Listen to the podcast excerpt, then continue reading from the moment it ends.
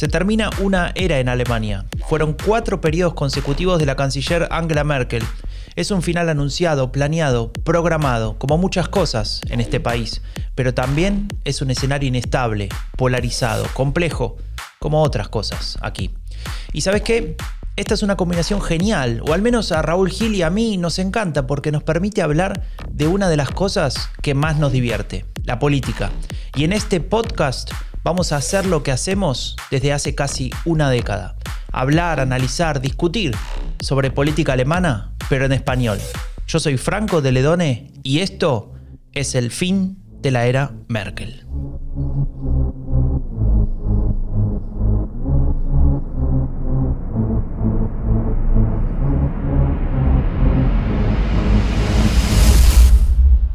Bienvenidas, bienvenidos a un nuevo episodio del fin de la era Merkel, el duodécimo ya, me encanta esa palabra, el duodécimo episodio. Y estoy acá con Raúl Gil Benito. ¿Cómo estás, Raúl? ¿Todo bien? Muy bien, Franco, duodécimo, muy bien. Duodécimo, duodécimo. Em, Raúl, bueno, eh, como es el duodécimo, habíamos quedado que decíamos un episodio cada uno y no me avisaste cuál era el episodio de hoy. ¿Cómo cuál era? el tema, digo. Eh, te tocaba a ti esta semana decidirlo, Franco, el tema de hoy.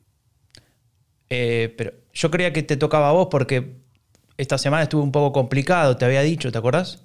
Eh, bueno, sí, me habías dicho que tenías no sé qué, pero vamos, no sé qué es más, qué más importante que este podcast. Bueno, para mí aparte... no sé en dónde... A ver, puede ser que seas la única persona cercana a mí que no se enteró de, de, lo que estuve haciendo toda esta semana. O sea, esta semana armé un proyecto nuevo. No sé, capaz que estabas muy ocupado viendo cómo Barcelona le robaba, digo, le ganaba del partido al Dinamo de Kiev, pero. Ni lo vi. El partido. O el robo. Ni vi el partido, ni el partido ni me he enterado de nada, Franco. No sé, no sé qué puede ser más importante que este podcast, ¿eh? aparte del San Lorenzo y tus libros de populismo. bueno, te lo voy a decir con dos palabras. A ver. Epidemia ultra. Epidemia ultra. Ah, bueno. ¿Y eso qué es? Bueno, era al principio un, un libro eh, que publicamos, o que editamos, mejor dicho, con Andreu Jerez el año pasado, pero que se transformó en algo más grande, en un proyecto eh, que, tiene intención de divulgar en español eh, todo el conocimiento que existe sobre la cuestión de la derecha radical o de la ultraderecha. Y a partir de ahí, em, a partir de incorporar todo eso que ya se estudió, todo eso que ya se investigó, todo, todo eso que es tan importante para, para, entender cómo funciona y cómo de alguna manera nos afecta, eh, juntarlo en, digamos, en este proyecto que nos permita de alguna manera construir respuestas, construir eh, estrategias, construir formas para, para impedir, digamos, que esta derecha radical siga, siga creciendo. O sea que vas a, con esos libros de populismo que te has leído 150 en el último año, los vas a, digamos, traducir al lenguaje coloquial en un formato atractivo y se lo vas a presentar a la gente. Más o menos. Eh, sí, sería algo así. O sea, la, idea es hacer un proyecto transmedia.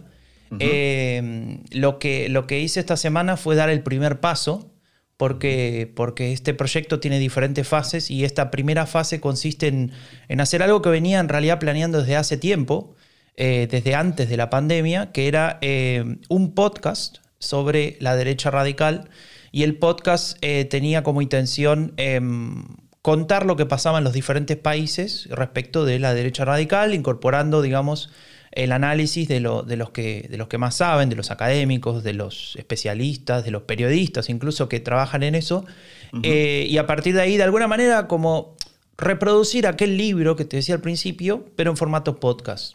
El tema es que, bueno, apareció la pandemia y, en, el, digamos, en el encierro, en la cuarentena, eh, dándole vueltas y pensándolo, eh, desarrollé esta idea de hacerlo más grande, de hacer un proyecto transmedia que básicamente lo que busca es a través de diferentes plataformas conectar con diferentes públicos siguiendo diferentes lenguajes. Y, el primero, el la primera fase es la que lancé o la que lanzamos, porque bueno, hablando, hablando en serio, eh, Raúl es parte de este proyecto, Raúl es el que lleva toda la comunicación de, Epidemia Ultra. Em, pues, pues armamos este...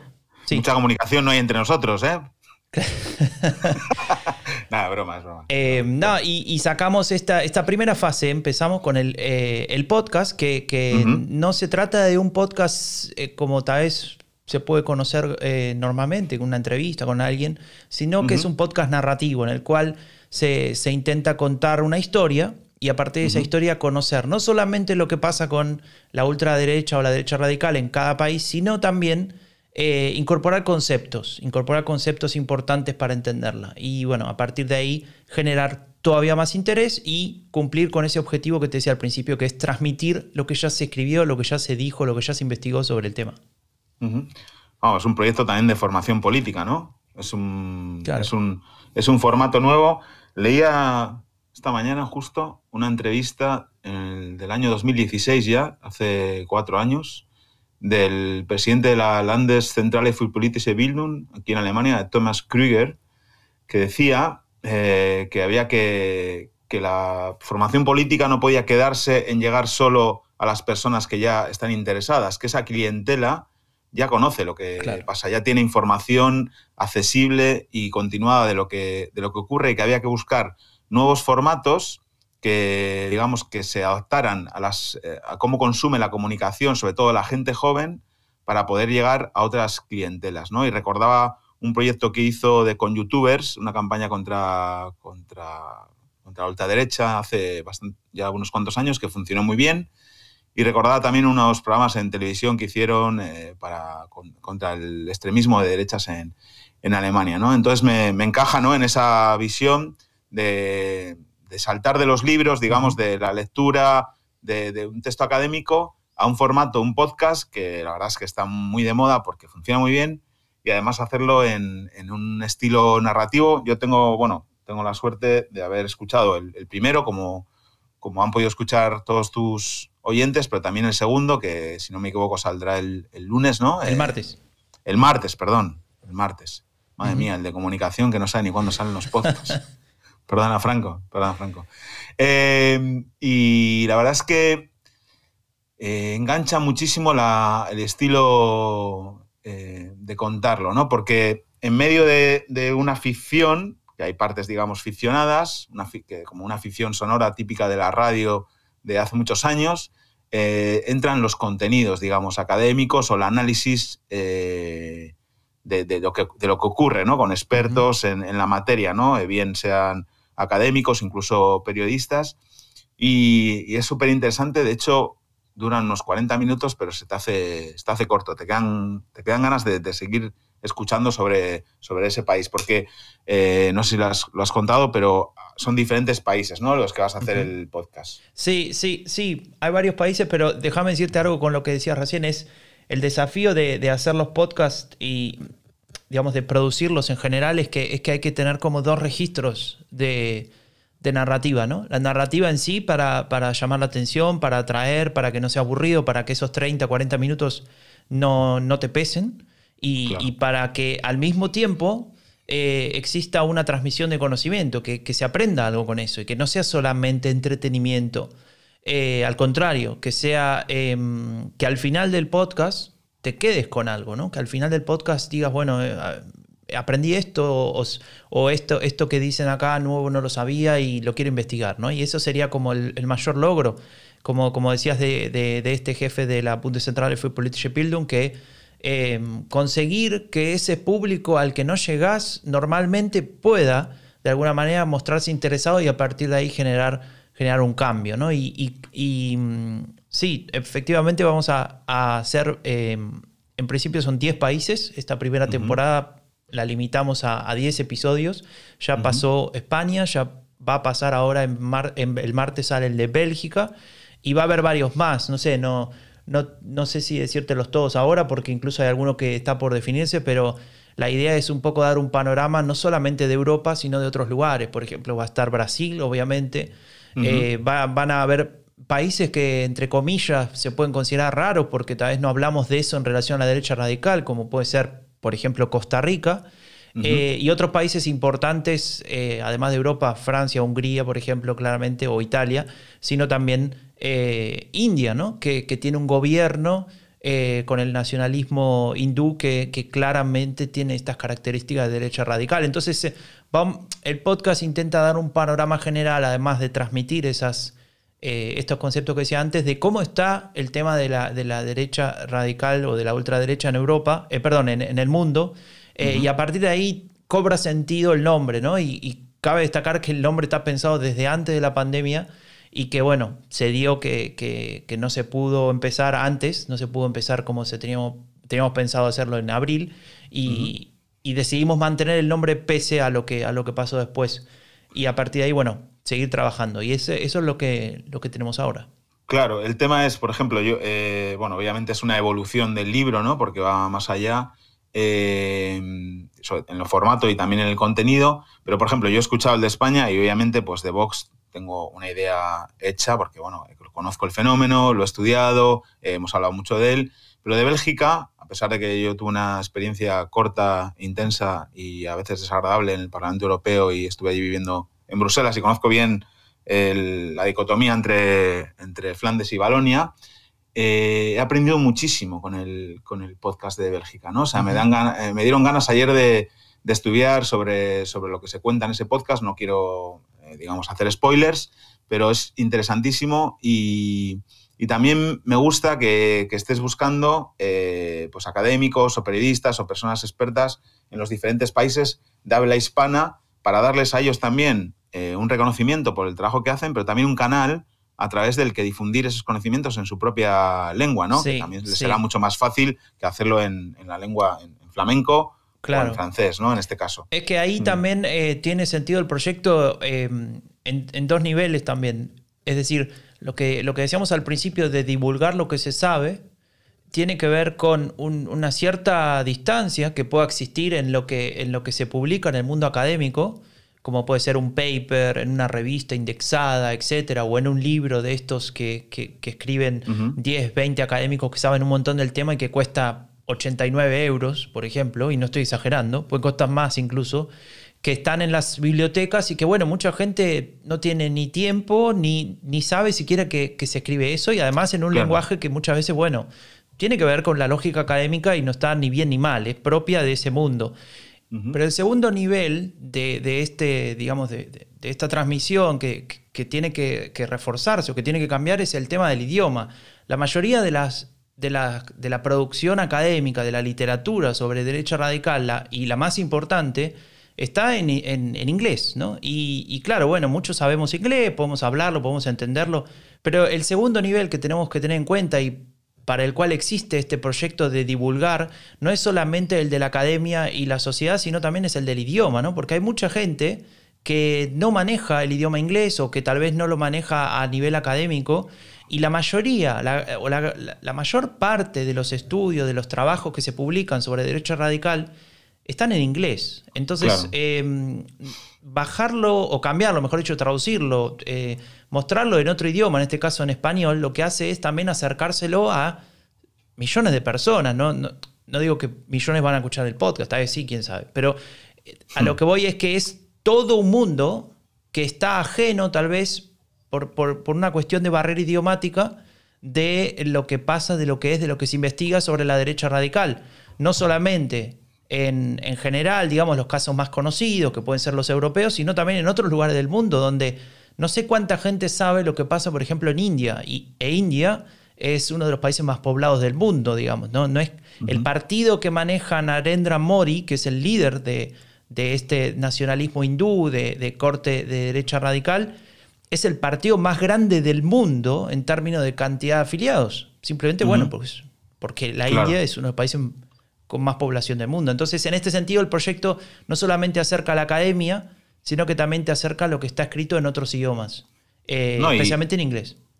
Y lo, importante para mí, como dices, estos papers que se escriben en, inglés, pues lo leen los frikis de la academia y que está genial, ¿eh? pero no, sale de ahí, ¿no? de ese círculo bastante cerrado. Cuando sale, eh, digamos, sale a través de alguna difusión en algún medio de comunicación o cuando invitan a un académico a la televisión que le dan 30 segundos no le da tiempo a explicarse, porque a veces no tienen esa capacidad para comunicar, pero sobre todo eh, muchas veces se difunde ese contenido a través de los medios eh, y, en, la mayoría de las ocasiones se caen los marcos de la, ultraderecha para contarlo. ¿no? Y para mí, uno de los grandes em, cosas a destacar de este, de este proyecto es que por ahora los dos podcasts que, he escuchado son los primeros análisis sobre la ultraderecha que se realizan sin caer en ninguno de sus marcos. No solo sin caer en ninguno de sus marcos, sino desmontando muchos de sus marcos. ¿no? Y para mí eso es fundamental. Yo que soy un enfermo de, los marcos, desde que, como tú también, pues leímos a, a Leikov, o Lakov, como quieras decirlo, eh, o sea, me pongo muy nervioso. Me pongo muy nervioso cuando veo caer constantemente a personas, digamos, que se dicen inteligentes y que yo considero inteligentes y que saben de qué va esto en los marcos de la ultraderecha. Pero para, mí. Para el que no escuchó, creo que el primer episodio del fin de la era Merkel o no leyó nunca a Leikov o, a nada relativo, ¿qué son los marcos? Corto, conciso. Bueno, los marcos son eh, la manera en que se comunican unas ideas, eh, marcándolo en, un, digamos, en un, en un mensaje que es, un, es, una manera de interpretar esa idea, ¿no? Es, es, la manera en que tú transmites esa idea, eh, pues ligada a símbolos o, o, digamos, a tus valores, pero, pero claro, la forma en que la transmites, ese marco, eh, al, al, receptor le hace entender la idea de una manera concreta, que es la que tú quieres. Claro. Y el discutir en esos marcos eh, de la ultraderecha, lo único que hace es esforzarlos, ¿no? O sea, es tremendo. Lo veíamos el, bueno, de actualidad completamente esta semana, las elecciones de Estados Unidos, ¿no? Aunque nos vamos un poco lejos, pero es interesante. Eh, sale Trump a dar una rueda de prensa diciendo que ha ganado y todos los medios reproducen eh, en titulares, los titulares de las portadas de los periódicos y de los medios es Trump dice que ha ganado. ¿no? O sea, el titular tiene que ser no se ha contado, todavía está el escrutinio haciéndose y, ya está. O sea, esa es la, ese es el, hecho, ¿no? Eh, y hay que contar los votos. Y yo creo que estos días, mira, yo, yo no tengo gran simpatía por Joe Biden, aunque creo que, este debate eh, eterno de los candidatos del Partido Demócrata, de Bernie Sanders, de Clinton, de Joe Biden y tal, bueno, es para otro, para otro podcast. Pero no tengo mucha simpatía tampoco por él, pero esta semana da una elección de cómo enmarcar el, eh, un asunto tan delicado como es este, ¿no? Eh, hablando de llevando los mensajes a valores a valores supremos de la democracia, ¿no? O sea, ni, ni, ni yo ni Trump deciden quién es el presidente de los Estados Unidos, lo deciden los electores con su voto. Hay que contar todos los votos hasta que no se cuenten todos los votos, la elección no, no ha terminado. O sea, como saliendo, porque podía discutirle a Trump, decirle, no, no, no has ganado porque faltan. No, no discutas el, claro y ha, salido del marco de Trump y ha, creado el suyo propio. Y yo creo que de manera muy inteligente, lanzando mensajes muy positivos eh, y, creo que, digamos que está entrando bien, por cierto, acaba de, están, se están todavía contando, bueno, como sabe todo el mundo, eh, los votos en algunos estados que están sin decidir, pero parece que se, que se aclara ¿no? Las, la situación y que Joe Biden será será presidente. Veremos a ver cómo, cómo hace el traspaso de poderes Donald Trump, ¿no? Pero luego hablamos otra seguramente de, estas elecciones porque quería preguntarte cosas sobre el papel de, las redes sociales. Pero bueno, volviendo a, al Pero tema de... déjame decir una cosa sobre lo que estás diciendo y sobre, sobre Alemania, ¿no? También para hablar un poco de, este país. Em, esto que vos comentás de, lograr transmitir eh, un tema por, por el, eh, digamos, a través del marco interpretativo que, le conviene a un partido o a otro, es una victoria, es una victoria política. Y esto es lo que ha logrado en muchas ocasiones el partido de derecha radical en Alemania, el partido eh, Alternative für Deutschland, ¿no? que justamente el, gran logro que tiene para poder después eh, obtener 6 millones de votos hace casi cuatro años, no, perdón, hace, hace tres años, es eh, el de poder dominar no solamente la agenda, ¿no? Porque uno a veces dice, repite esa idea, ¿no? De que manejan la agenda, manejan la agenda, y claro, manejan los temas porque dice, hablan de migración y hablan de, determinados temas que pareciera que, que, son los que, los que ellos ponen, pero lo importante no es que estén esos temas, lo importante es que esos temas se hablan en los términos, es decir, en los marcos en los que a esa derecha, derecha radical les conviene. Entonces se habla de migración en términos de eh, inseguridad, por ejemplo, y no se habla en otros términos. Vos sabés mucho de migración y, no, no, se trata de una cuestión de criminales o de etcétera. Y ahí diciéndolo, justamente hago lo que estamos diciendo, que es caer en el marco, ¿no? Es relacionar una palabra con otra eh, y, y, ponerla, digamos, forzar, digamos, esa relación, que es absolutamente eh, artificial, pero a lo que iba es que el, gran éxito de este partido y de otros partidos como, como el de Alemania, el de la derecha, la ultraderecha alemana, es el de poder imponer los marcos, ¿no? Y el marco usual de estos partidos o de estos movimientos es el de la amenaza latente, ¿no? Es este de decirte constantemente que hay un peligro que está por pasar y que lo tenés delante de tu cara y que nadie se da cuenta, solo ellos, y que a partir de, ese peligro que está por suceder, eh, ellos tienen el, digamos, las ideas y, las, eh, los mensajes que, reproducen, ¿no? que en algún punto eh, se aprovechan de romper con un montón de consensos, de un montón, con un montón, digamos, de, de límites que tiene cualquier sociedad a la hora de hablar de determinadas ideas y bueno, llevándolo a lo que seguramente ibas a comentar que, que escuchamos hoy de un, líder de, esta, de esta far right, ¿no? de esta derecha radical o extrema derecha ya eh, em, americana diciendo, bueno, vamos a cortarle la cabeza al jefe del FBI para dar un ejemplo, ¿no?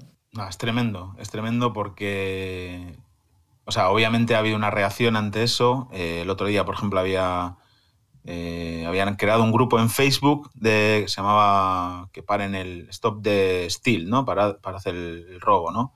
De las elecciones. Y estaban entrando eh, mil personas por minuto en ese grupo de Facebook, uniéndose a ese grupo de Facebook. Imagínate.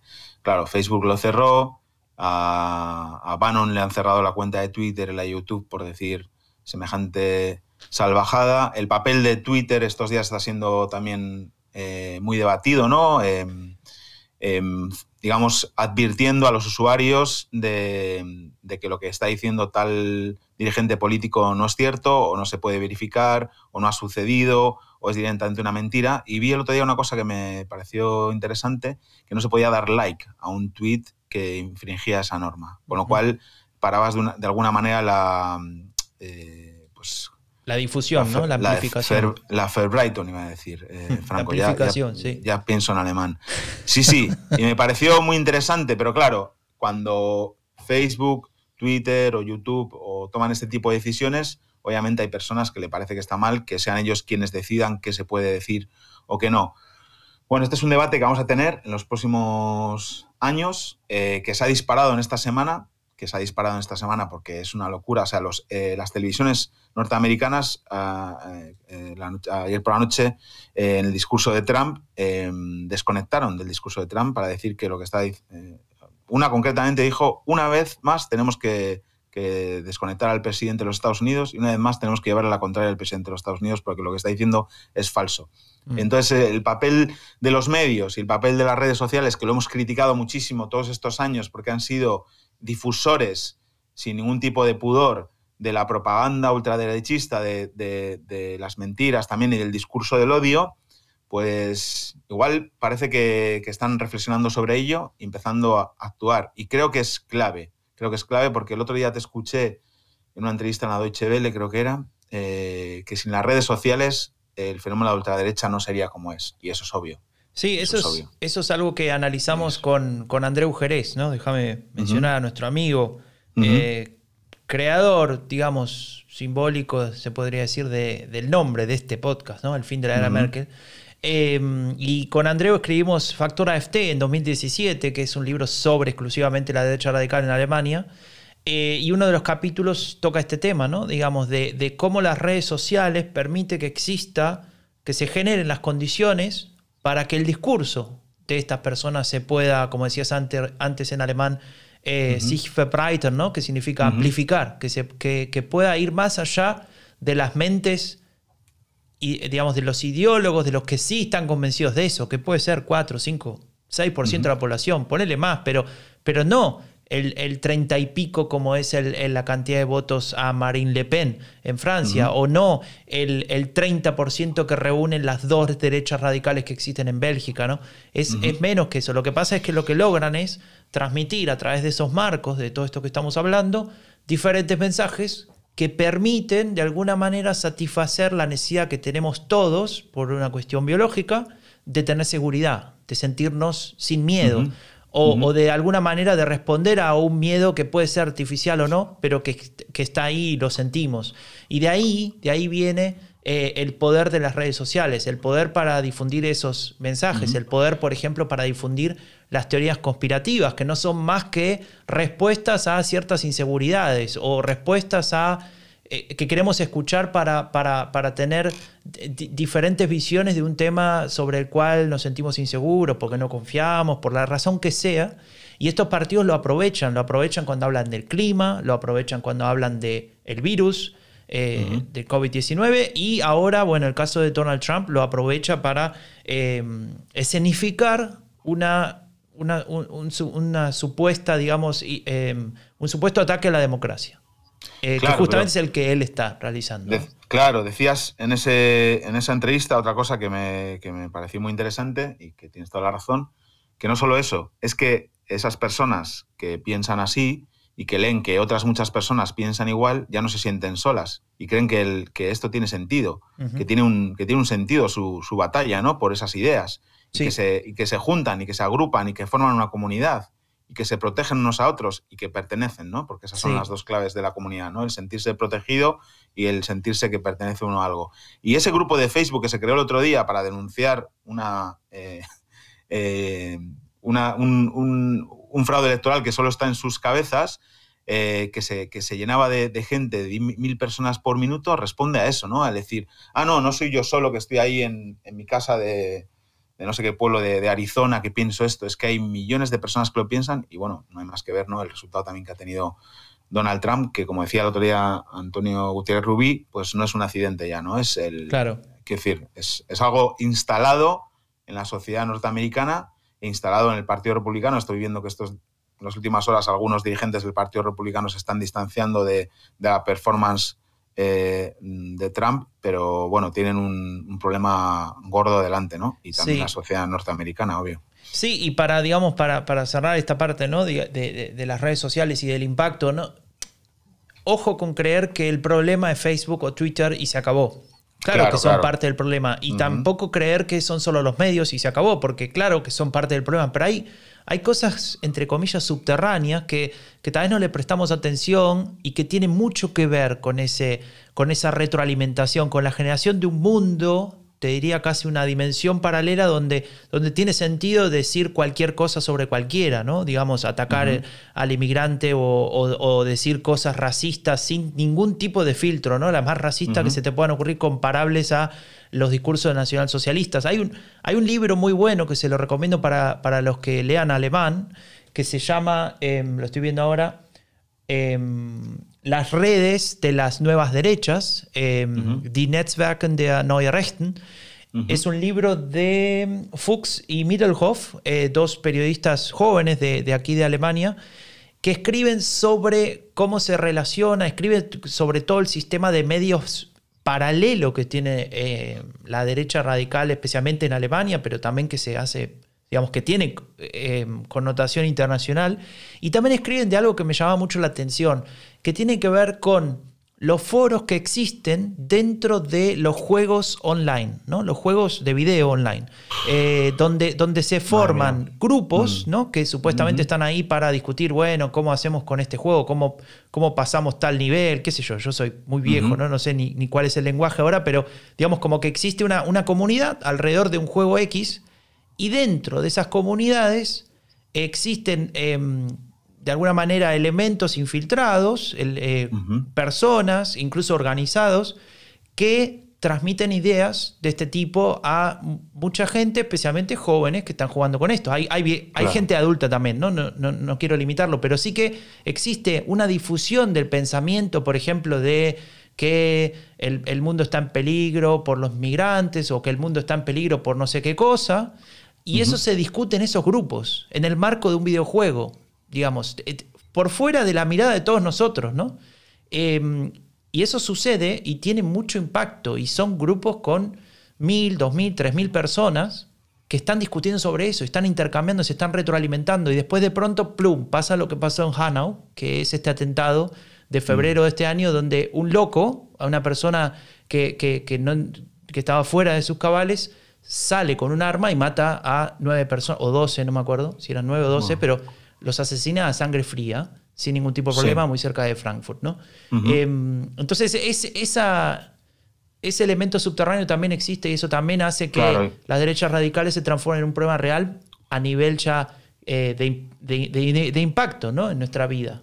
No, y, eso habla de, cómo, que, cómo inteligentemente eh, entienden el mundo y cómo saben utilizar las herramientas que les pone a disposición eh, los, avances tecnológicos o los cambios, digamos, de los productos de consumo, porque obviamente los videojuegos es una industria potentísima. Eh, todo el mundo, quiero decir, una gran mayoría de jóvenes usan eso y es el, canal por el, que, con el que juegan, con el que compiten, con el que se relacionan con sus amigos, con el que se emocionan y con el que también les llega ese tipo de, inputs, ¿no? claro, y hasta, qué punto se puede controlar eso, ¿no? Vos, decías recién, bueno, Twitter prohibió tal cosa, borró tal tweet, lo que sea, pero el, volumen de información y de discusión es tan grande que no me imagino cómo sería posible poder controlarlo todo. Entonces yo creo que va por otro lado, ¿no? Pero te, iba a decir algo que estabas mencionando y que, no lo dije, pero es muy importante, ¿no? Que es, por ejemplo, eh, el impacto, o mejor dicho, la penetración que tienen estos partidos en las redes sociales como TikTok, ¿no? Que va directo a los más jóvenes. Vos conocés el caso mejor, mejor que yo, tal vez.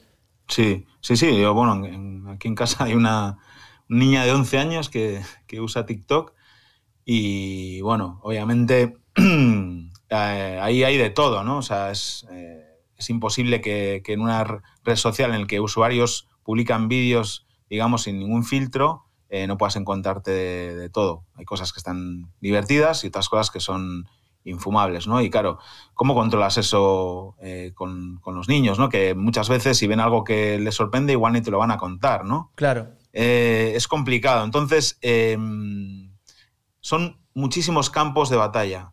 Eh, claro, y, creo que. Resumen, ¿no? Sí, sí, eh, para, resumir, déjame decir que, como decía antes, no creo que eso pueda ser controlable. obviamente que hay cosas que sí, ¿no? Esto que, vos mencionabas de Donald Trump diciendo este tipo de cosas, sí. Pero hay otras que no son controlables, entonces, ¿cómo lo encarás? Y yo creo que ahí hay que tomar eh, justamente la idea, al menos, al menos en, términos abstractos, pero la, idea esta de de, la organización que, mencionaste hace un rato, la Bundeszentrale für Politische Bildung.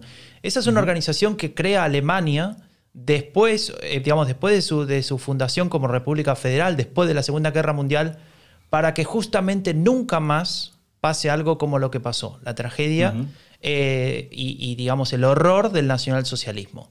Eh, y para eso dijeron, bueno, la única forma de que esto no vuelva a pasar es educación, educación, educación, educación, transmisión de conocimiento. Y claro. esta, ese es el espíritu de este proyecto, que tiene un elemento académico de análisis, de conocimiento del tema, de profundizarlo, y tiene otro, em, de alguna manera, otro pilar que es justamente generar eh, un pensamiento crítico sobre esto y eventualmente que, todavía más gente pueda entender cómo funciona esto y por eso eh, no dejarse manipular, no dejarse instrumentalizar hacia, hacia esos fines. Y, de, y además, cuanto antes eh, en, las edades más tempranas empieza mejor. Ahora que estábamos hablando de TikTok, me acuerdo de un día que vino Nico, que es la niña que, de 11 años que usa TikTok, y a contarnos que había visto unos vídeos de tiktokeros troleando a Trump, ¿no? O sea, ella entiende perfectamente de qué va eso. O sea, y ven a Trump en la televisión y saben de que obviamente en su familia escuchan lo que escuchan. Quiero decir, si vivieran en una familia con ideología de ultraderecha sería de otra manera, ¿no? Pero también obviamente el entorno familiar es importante, obviamente lo que, lo que pasa en el colegio, que en el, que en, eh, el colegio les eduquen esos valores, que puedan tener acceso a este tipo de formatos. A mí me encantaría que, que Ultra en alguna de sus fases eh, pues, difundiera eh, contenido, por ejemplo, en TikTok también, porque me parece un público muy relevante para crear eh, ciudadanos bien formados eh, políticamente para el futuro, ¿no? Y, es un, como te decía, es un campo de batalla tan, tan amplio que, este nuevo empeño, como lo llamo yo, quijotesco por tu parte, ¿no? El, decir que, bueno, cuentas con apoyos de, mucha gente importante como, la revista Anfibia en Argentina o, o bueno, todos los académicos y periodistas que, vas, eh, vas a ir entrevistando para los, para los podcasts, pero es un poco raro, Franco, pensar eh, que siendo conscientes de la amenaza que supone, ¿no? digamos, ahora mismo tenemos una crisis sanitaria y económica, ¿no?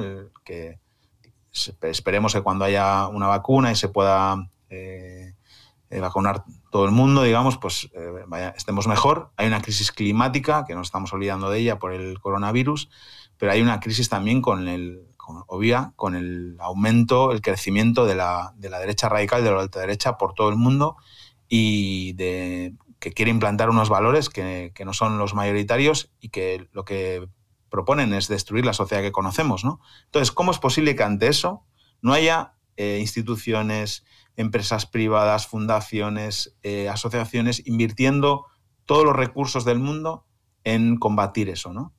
Eh, sin embargo, pues tú, ahí desde tu casa en un pueblo de Baviera, con tu estudio, que ya pareces la cadena SER, y con la ayuda de cuatro personas o cinco, no sé cuántas, eh, te dispones a lanzar este proyecto, que de este debería haber mil proyectos como este. Ojalá, ¿no? En algún momento. No sé, no sé mm, dónde esperas llegar con, este proyecto. ¿Crees que, puede ser, digamos, la, el caballo de Troya? Que luego genere, digamos, otro tipo de, proyecto. Porque yo me canso, de verdad, Franco, me canso, ¿eh? y me, indigno otra vez de escuchar siempre a los dirigentes políticos, a los responsables públicos hablar de esto, del peligro, y luego, en realidad, ¿qué estamos haciendo para combatirlo? Es más, muchas veces estamos haciendo lo contrario, porque en España pasa que has tenido el, primer capítulo de Vox, a los partidos de izquierda o de centro izquierda, el PSOE y Podemos, les interesa confrontar con Vox y que Vox, y que Vox crezca. ¿Qué sentido tiene eso? ¿Qué sentido, digamos, en cuanto a tus valores? Les interesa electoralmente, pero te interesa como país, te interesa como sociedad que un partido de ultraderecha tenga el 15 o el 20% de, de los votos, te interesa electoralmente porque le recorta, le quita votos a tu contrincante directo, que es la derecha, digamos, moderada, en este caso en España no lo es, pero debería serlo.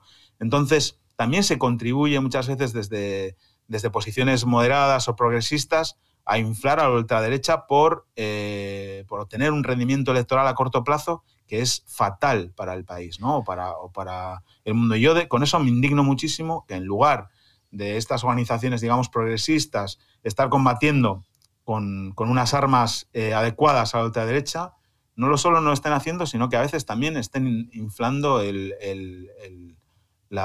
saco electoral de, la derecha radical, ¿no? Sí, em, las estrategias políticas de, algunos partidos en ese sentido a veces son contraproducentes, pero lo importante creo que, y es de alguna manera la, idea de este proyecto es apostar por la educación, apostar por, difundir el conocimiento, por, por, mostrar lo que ya existe, por eh, brindar herramientas para que se pueda analizar diferentes temas de, manera más... Em, de manera más justa, ¿no? De, teniendo más información y no dejándose manipular, no dejándose dominar a veces por determinadas emociones.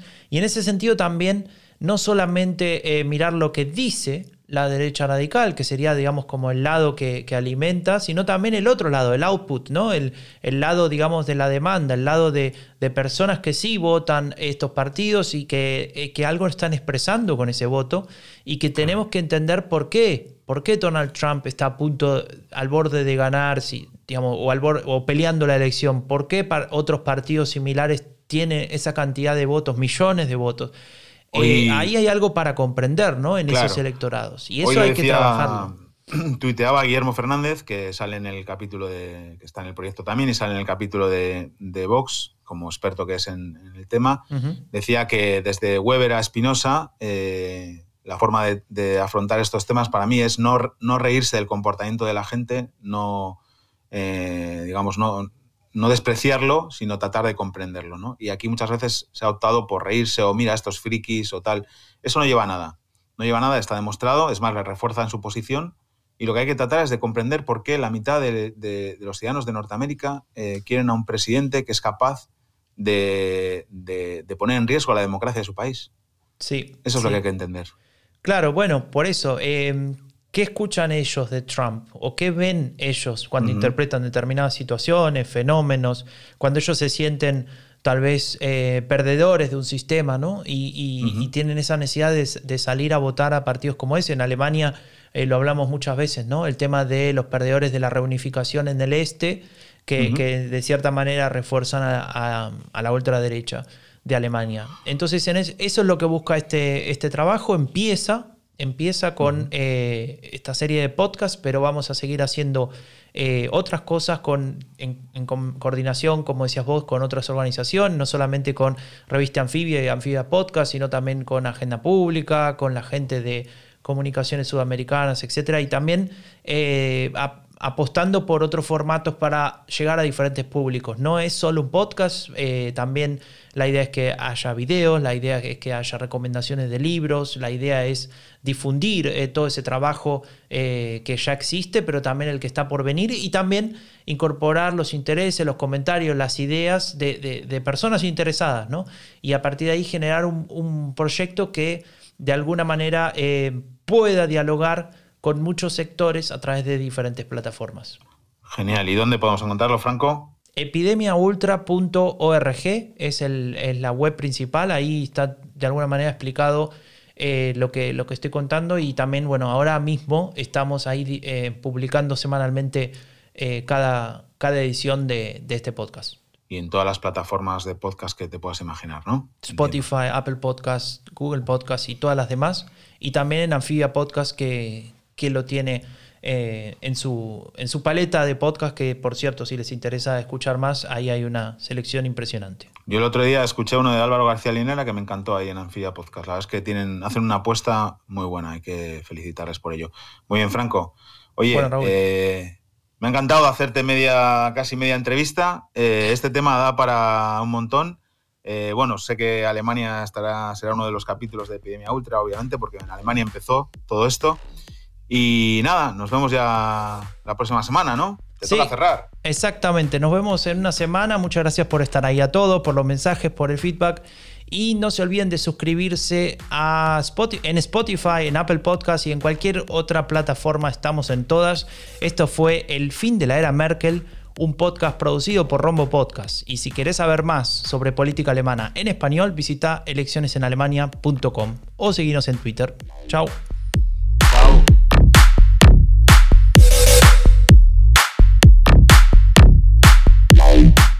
Raúl. Dime, Franco. Bueno, ya te lo dije hace un rato, pero quiero saber la pura verdad. ¿Le robaron al Dinamo de Kiev? No vi nada, Franco. Yo tengo un problema que es los partidos que veo del Barça pierde, los que no veo gana. Entonces, no sé, tengo que decidir entre ver el Barça o que gane. Y entonces a veces pienso en el club y digo, pues no lo veo. Muy bien. Eso se llama eh, cábala en Argentina y te prometo que no funciona. bueno, chao.